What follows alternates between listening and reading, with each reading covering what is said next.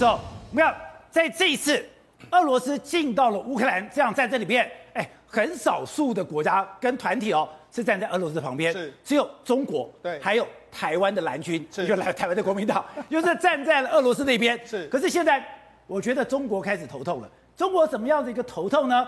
因为美国开始，我既然处理了普丁之后。接下来会不会处理中国？对，现在美国商务部对中国的压力是越来越大了。对，而且美国国会现在说，我有一个独裁法案，这个独裁法案就要调查现在中国跟俄罗斯的关系。没错，实际上拜登已经看到一个非常好的机会。我之前呢，川普在用这个所谓中美贸易大战来这个协议没办法制服你的时候，我现在用俄罗斯这个议题来对付中国。为什么呢？你看雷蒙多最近说什么？美国和盟友已经开始支出所谓的这个出口禁。这个所谓制裁，他说没有期限的，然后其他没有加入制裁或违反制裁的国家，包括中国在内，会面临到严重的后果。包括中国在内面临后果。所以他直接跟你点名哦，那不只是他点名哦，宝姐，那还有一个状况是什么？还有状况是这个中美国的这个参议院，他目前通过有一个法案，众议院一个法案叫做独裁者法案。这独裁法独裁者法案是说了，如果你共产党怎么样协助这个。俄罗斯逃过这个美国的制裁，我要被你抓出来。所以呢，现在等于是这是由韩裔的这个美籍的众议员提出来，所以他们还要有一个法案在后面哦。如果你敢这样的话，我就要对付你哦。哦，那那事实上，现在中国人有没有闻到一个不一样味道？有，他们已经开始转向了。中国开始转向，为什么？那最近因为中国官方已经要求国有的这个炼油企业不要再出口这个汽油跟柴油了。为什么不要出口汽油跟柴油？因为中国的炼油，中国的油很大一部分是来自俄罗斯，所以为什么要出进？因为他们过去一段时间都炼完之后把它卖出去，赚这个价差。为什么不卖？因为他认为他不敢进了，接下来他不会再买俄罗斯的石油了。所以这已经开始面临到诶不一样的味道出现哦。好，那为什么要这样子？你可以所以中国真的怕到了，他有一点点害怕到了。好，那你你看为什么这个样子？这是目前漂流在这个包括说像这个波罗的海或者在这个英伦海峡上面的很多大型的油轮。宝姐，这些大型的游轮是都是什么？都是俄罗斯的游轮。俄罗斯在上面不同国籍，但是上面载的都是俄罗斯的石油，不然是俄罗斯的天然气，大家都不让它进港。你看一台、两台、三台、四台、五台、六台、七台、八台，全部都在这个地方。七台的游轮全部都在这个地方晃来晃去，因为呢，没有一国的，没有任何一个国家的码头的工人愿意让它卸货，所以他们现在只能够在我们俩之前不是这个中国跟澳洲这个贸易大战的时候。船不进不去，在那边漂流。对，现在这些游艇也在这边漂流。那这七艘呢，一共有大五百万桶左右的这个石油，完全都在海上漂流。所以呢，现在俄罗斯的这个船呢，已经没有人，他们的这个这运输运输的这个 LNG 的这个船，或者说天然或者说石油的船出去，没有人要给你做。所以呢，现在俄罗斯真的是他要即使要卖，他也没得卖。所以这个就像雷蒙多说的，对，我今天对于俄罗斯的制裁。我没有时间的限制，也没有上限。对，所以呢，普京不是说我要给你制，我要我要禁止出口，他根本就不会出禁止出口，因为你禁止出口，有出口跟没出口是一模一样的。好了，我们讲，事实上这时候为什么我说中国气氛开始在转变呢？这几天的时候呢，这个习近平呢跟法国总统马克龙还有肖兹，他们举行一个视视讯的会谈。对，哎，之前你都没有表态，对，他最他居然说什么？乌克兰局势令人担忧，担忧。对，然后你也知道担忧了哈。然后他说中中方对欧洲大陆重燃战火深感痛惜。然后呢，中方主张各这个央视讲了，主张各国主权、领土完整都获得尊重。所以等于是说，他有一点点说乌克兰的主权也要获得尊重了。央视这么讲，对，各国主权、领土完整获得尊重。对，那甚至连他们外交部不是都说吗？我们准备要展开人道的救援乌克兰吗？所以他是整个，你看乌克兰五百万的人道的物资，所以他现在整个这个中国。大陆的风向是慢慢在转变之中，那为什么中国大陆要慢慢？他现在开始同情乌克兰了。他之前的报道都是什么？乌克兰对乌东采取了非人道的灭绝，对，杀了很多乌东的人，所以这一场战争是乌克兰自己找的。而这种论调，我在台湾很多蓝营的人士里面也听到，我就觉得匪夷所思。结果，哎，现在。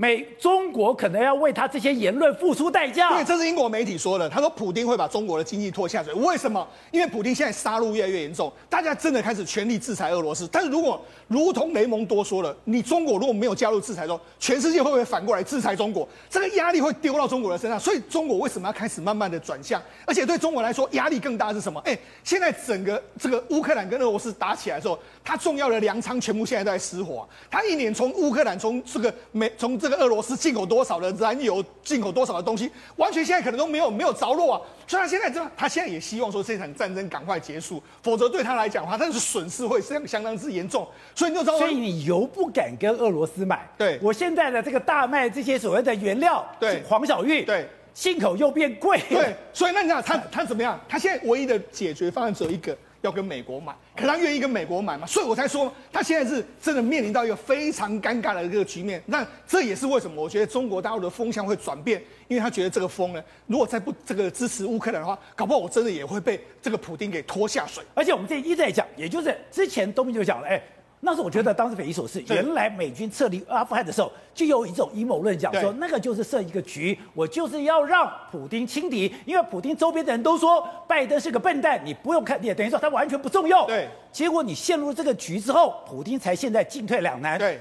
现在这个局对搞了半天，对，他不是只针对普丁，是，他也针对习近平吗？当然知道，不要吓我，因为普丁跟习近平本来就是绑在一起的嘛，连川普都说他们两个就是孪生兄弟嘛，所以他早或许拜登美国就早就知知道说，如果普丁去打的时候，中国应该会站在他的后面，结果也果然如同中，如果美国的疫区啊，普丁要打之前，东奥森他就去中国了，所以他们两个就是绑在一起，所以你普丁赚进来。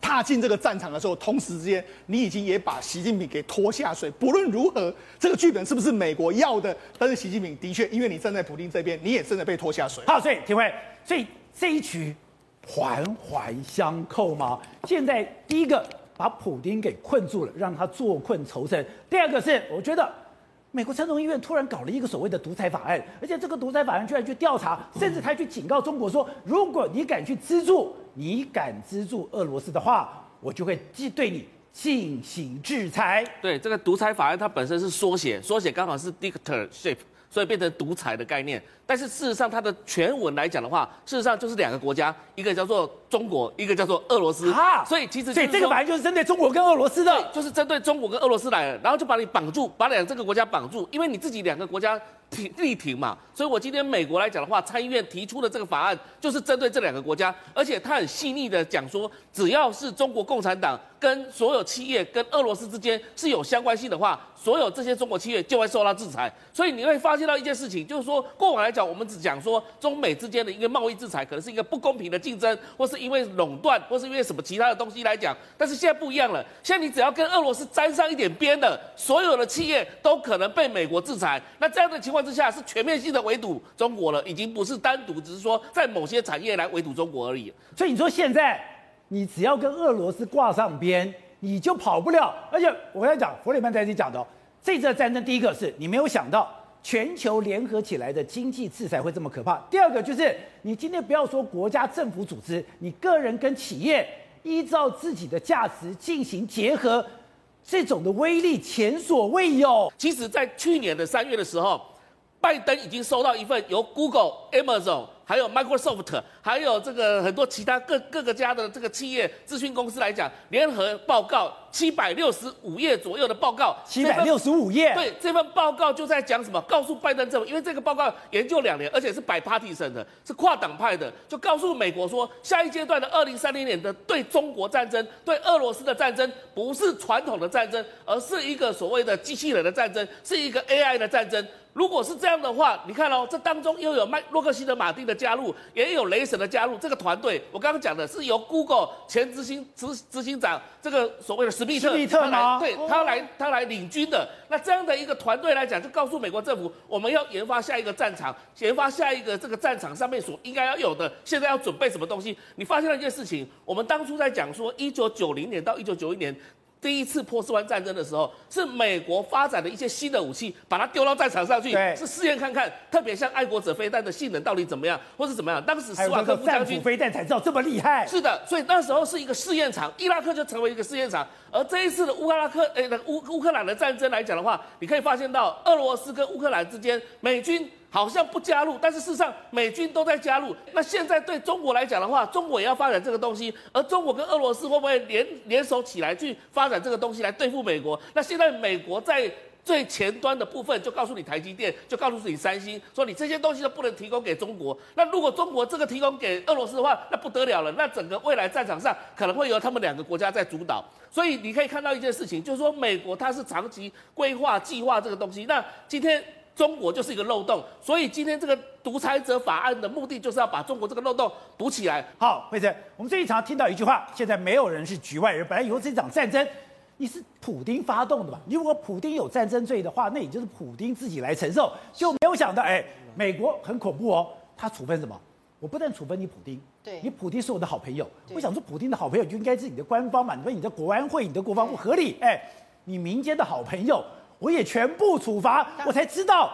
他的民间好朋友这么有钱，你现在看到这个全部都是因为普丁的好友而又被列那个欧盟列入了一个新的制裁名单当中哦。那这些人事实上因为过去也因为跟普丁的关系，所以让自己的身家呃很迅速的增长。但在这种情况之下，当然因为普丁要被制裁，你也难逃被制裁的命运。包括谁？包括化工的巨子这个马泽平，还有他的一个儿子，连他儿子身为是一级那个方程式赛车手的，也难逃制裁名单。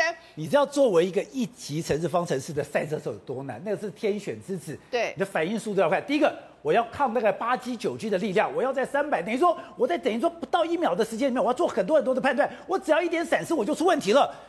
他居然做了这么多努力，俄罗斯好不容易在一级方程式可以出人头地，就被赶走了。他的判断没问题，但他老爸的判断有问题呀、啊，因为跟普京是好朋友关系，所以现在也真的就是被制裁。另外还包括谁？还有包括另外一个亿万富翁啊、呃，梅里尼啊，这个人呢，他一样也是在被制裁当中，还少说至少也有那个几十亿美元一个身价。还有包括你看航空公司的这个执行长，还有包括他们钢铁大亨哦，然后呢，还有就连他的外交部长，还有。他的女婿呢，一样也是在食品业里面的一个个呃呃龙头，一样也都是身为拒那个被制裁的名单当中。现在事实上，根据二零二零年一个统计的情况。包括整个俄罗斯新增了大概有一百一十七人的一个所谓呃亿万富豪，而这一百一十七人可能跟高达七八成都是跟普丁有非常紧密的关系，他们所占有的资产竟然高达五千八百四十亿美元，相当于俄罗斯总财产的三分之一。哎，所以换句话说，普丁的这些好朋友可能是拥有整个俄罗斯资产的三分之一，所以你就知道这个制裁下去对他们来讲，不是只有他们受伤而已，连整个俄罗斯的经济。都会因此，所以你之前曾经讲过说，本来说美国的经济制裁对一般老百姓来讲，你只会影响大的，不会影响小的。现在小的也受到影响，而且现在美国很清楚，我就直接点名他们叫做这就叫做寡头，垄断了这么多的钱。是，他想说这个东西，他其实某个程度来讲，也在刺激俄罗斯人，对，也在不断的提醒俄罗斯说，在普京执政之下，俄罗斯社会有多么不公平。对，你们的财产。你们的钱是被谁掠夺走的？是某一种程度，它其实有两个方面的层次。第一个层次是，它要策动这一些原本就跟普京非常好的利益阶层一起带头来策反他，带头来反普京。在这种情况之下，他更会站起来，然后来反普京。所以，就为什么他们就说这一次反普京的很明显会呈现，尤其是走在街头上，全部都是年轻人。而且刚刚讲的是。他们反普京的量，而且反这些寡头量多可怕是，你不是在俄罗斯把你封锁，我不是把你的外汇给管制，可怕是你在全世界，你在国外有什么样的资产？你在伦敦的房地产，你在西班牙的房地产，你在意大利的房地产，你今天放在全世界各地方的游艇，你现在的私人飞机，哎。他是全面的把你制裁，把你扣押，哎，对，可以说是一网打尽哦，只有错杀，没有放过。现在目前为止已经被扣押了这些所谓的那个游艇哦，已经包括意大利、美国啊，意大利跟法国跟德国全部都被扣押。现在还不断有更新的哦，你知道吗？现在这个新的一个叫三鲁佐德号，它据说竟然有七亿美金是海上皇宫级的，现在据说现身在意大利，人家说，哎，这个老板可能后面说价值两百亿。台币对七亿美金，所以他们就说现在的这个老这个屋主这个船主呢，有可能是普丁。那这个据说也即将要被扣押。就这艘船，对，这个真的是太夸张了，真的是这艘船。这私人的游艇是价值两百亿，对，然后他们就说这个造价比那个所谓的那种军用的那种什么什么舰都还要来得贵哦。那人家就想说，那你怎么可能普丁这一次的那个普丁二十万大军这么容易打？因为有一种可能性，很多的钱其实都变成是中饱私囊，进入了普丁或者是他寡头好朋友的口袋里面，并没有真正用来是精进他们自己军方的一个设备。这也是人家一个很大的存疑地方。还有包。括就是钢铁富豪，你看另外一艘一样也是这一艘，呃，他们也是有一个非常豪华的一个游艇，这一艘据说也被盯上，也要被那个扣押当中。这一艘船如果看一个 H，它是可以停直升机的耶，就很夸张。还有另外一艘六亿美金，刚刚那个是七亿美金，相当于两百亿台币，对不对？现在另外一艘已经被扣住，被德国的汉堡扣住，这一艘是高达六亿美金。所以你光看，还有还私人飞机啊什么这些汉不啷当，目前被扣住起来的这些相关资产加起来，应该已经超过一千亿台币了。所以人家就会说，那你普丁哪来这么多钱？